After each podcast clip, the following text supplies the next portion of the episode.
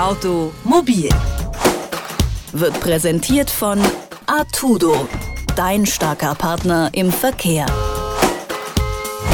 Eine große Mehrheit der Deutschen wünscht sich weniger Autos in den Städten. Stattdessen wollen sie einen besseren Nahverkehr und mehr Fahrradwege.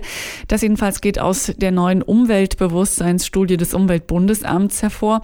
Die Gründe sind vor allem der Lärm und die Abgase. Das Problem dabei, die deutschen Städte sind natürlich stark auf Autofahrer ausgerichtet. Darüber, wie man diesem Wunsch vielleicht entgegentreten kann und welche Möglichkeiten es überhaupt gibt, den Verkehr zu regulieren, spreche ich in unserer Serie Automobil mit Achim Schröer von der Bauhaus-Universität Weimar, der sich mit dem Thema Stadtplanung auskennt. Schönen guten Tag, Herr Schröer. Guten Tag, grüße Sie.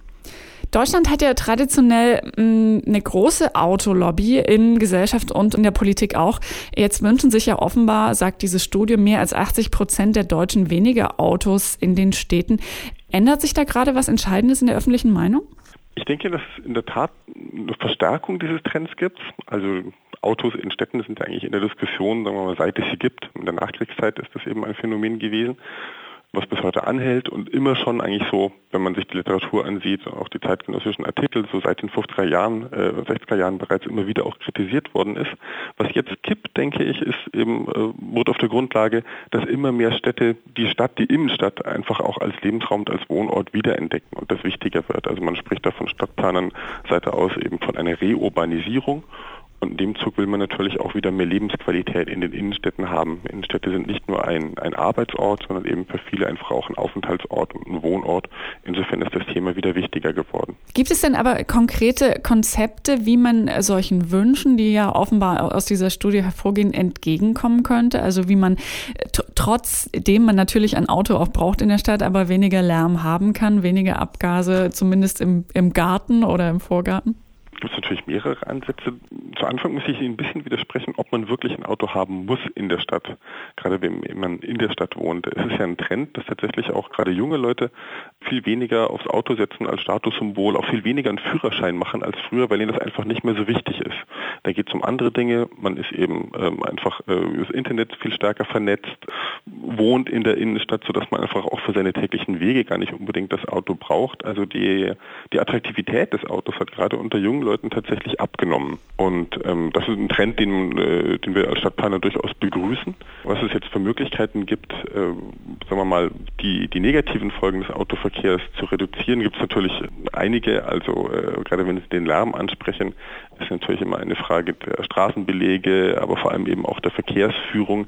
Also ich denke, man wird letztendlich nicht drum rumkommen, den Autoverkehr in der Stadt äh, zu reduzieren und gleichzeitig, das gehört immer zusammen, aber die Attraktivität der öffentlichen Verkehrsmittel und auch des Radfahrens und des einfach zu Fußgehens zu erhöhen. Sind wir bei diesem Thema in Deutschland vielleicht auch noch ein bisschen hinterher? Also wenn man da ins europäische Ausland ähm, schaut, gibt es da andere Länder, Dänemark vielleicht oder die Niederlande, die da vielleicht schon Projekte am Laufen haben, die ein bisschen mehr diesen Wünschen auch entsprechen oder diesem, diesem Störfaktor ähm, Autoverkehr entgegenwirken?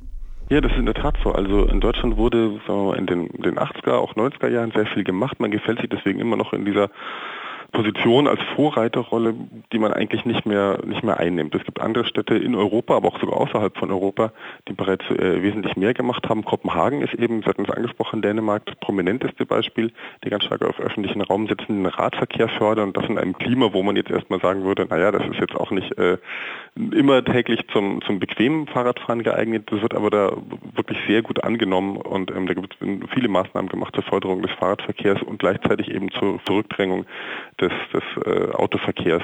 Andere Beispiele sind äh, Paris und London, die ähm, ganz tolle Leihfahrradsysteme aufgebaut haben, die auch wirklich extrem gut angenommen werden. Also ich war in den letzten Jahren selber dort und habe mir das angesehen und äh, das ist unglaublich, wie diese Stadt sich eigentlich, also wie beide Städte sich verändert haben und ähm, ganz stark zu Fahrradstädten mutiert sind, die sie vorher nicht waren.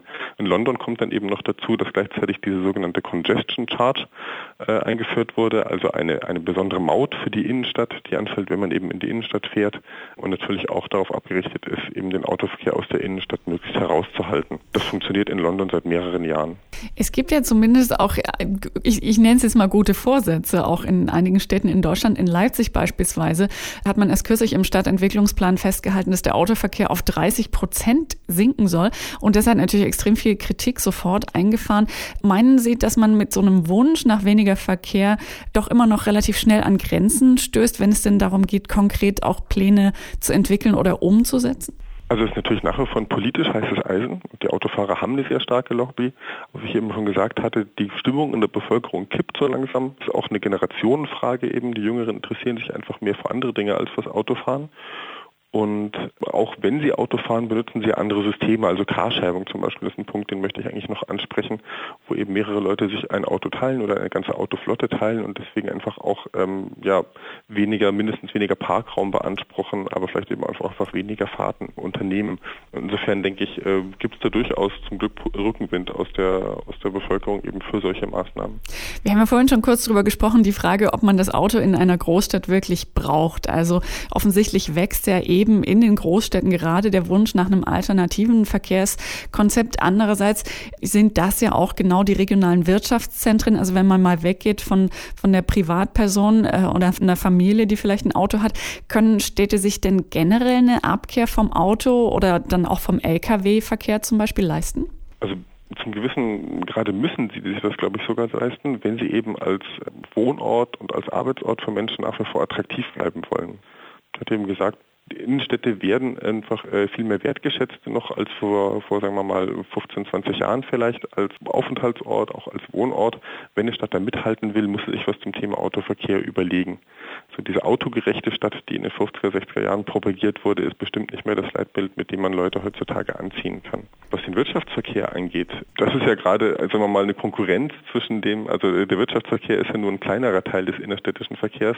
Der meiste ist nach wie vor eben einfach Personenverkehr und davon auch sehr viel Freizeitverkehr. Also gerade wenn es in Richtung Kleinstädte geht, im ländlichen Raum, das sind alles Fahrten, wo man sich fragt, ja, das ist auf dem ländlichen Raum vielleicht äh, tatsächlich gerechtfertigt, aber es ist eben nicht etwas wirklich, äh, was jetzt aus wirtschaftlicher Sicht unbedingt notwendig ist. Es ist ganz viel Freizeitverkehr dabei. Wir brauchen den Verkehr in unseren Städten und andererseits stört er uns in vielen Fällen, ob und wie man diese gegensätzlichen Bedürfnisse zusammenbringen kann. Darüber habe ich mit Achim Schröer gesprochen von der Bauhaus-Universität Weimar. Vielen herzlichen Dank für das Gespräch. Ich danke Ihnen. Wiederhören. Automobil wird präsentiert von Artudo, dein starker Partner im Verkehr.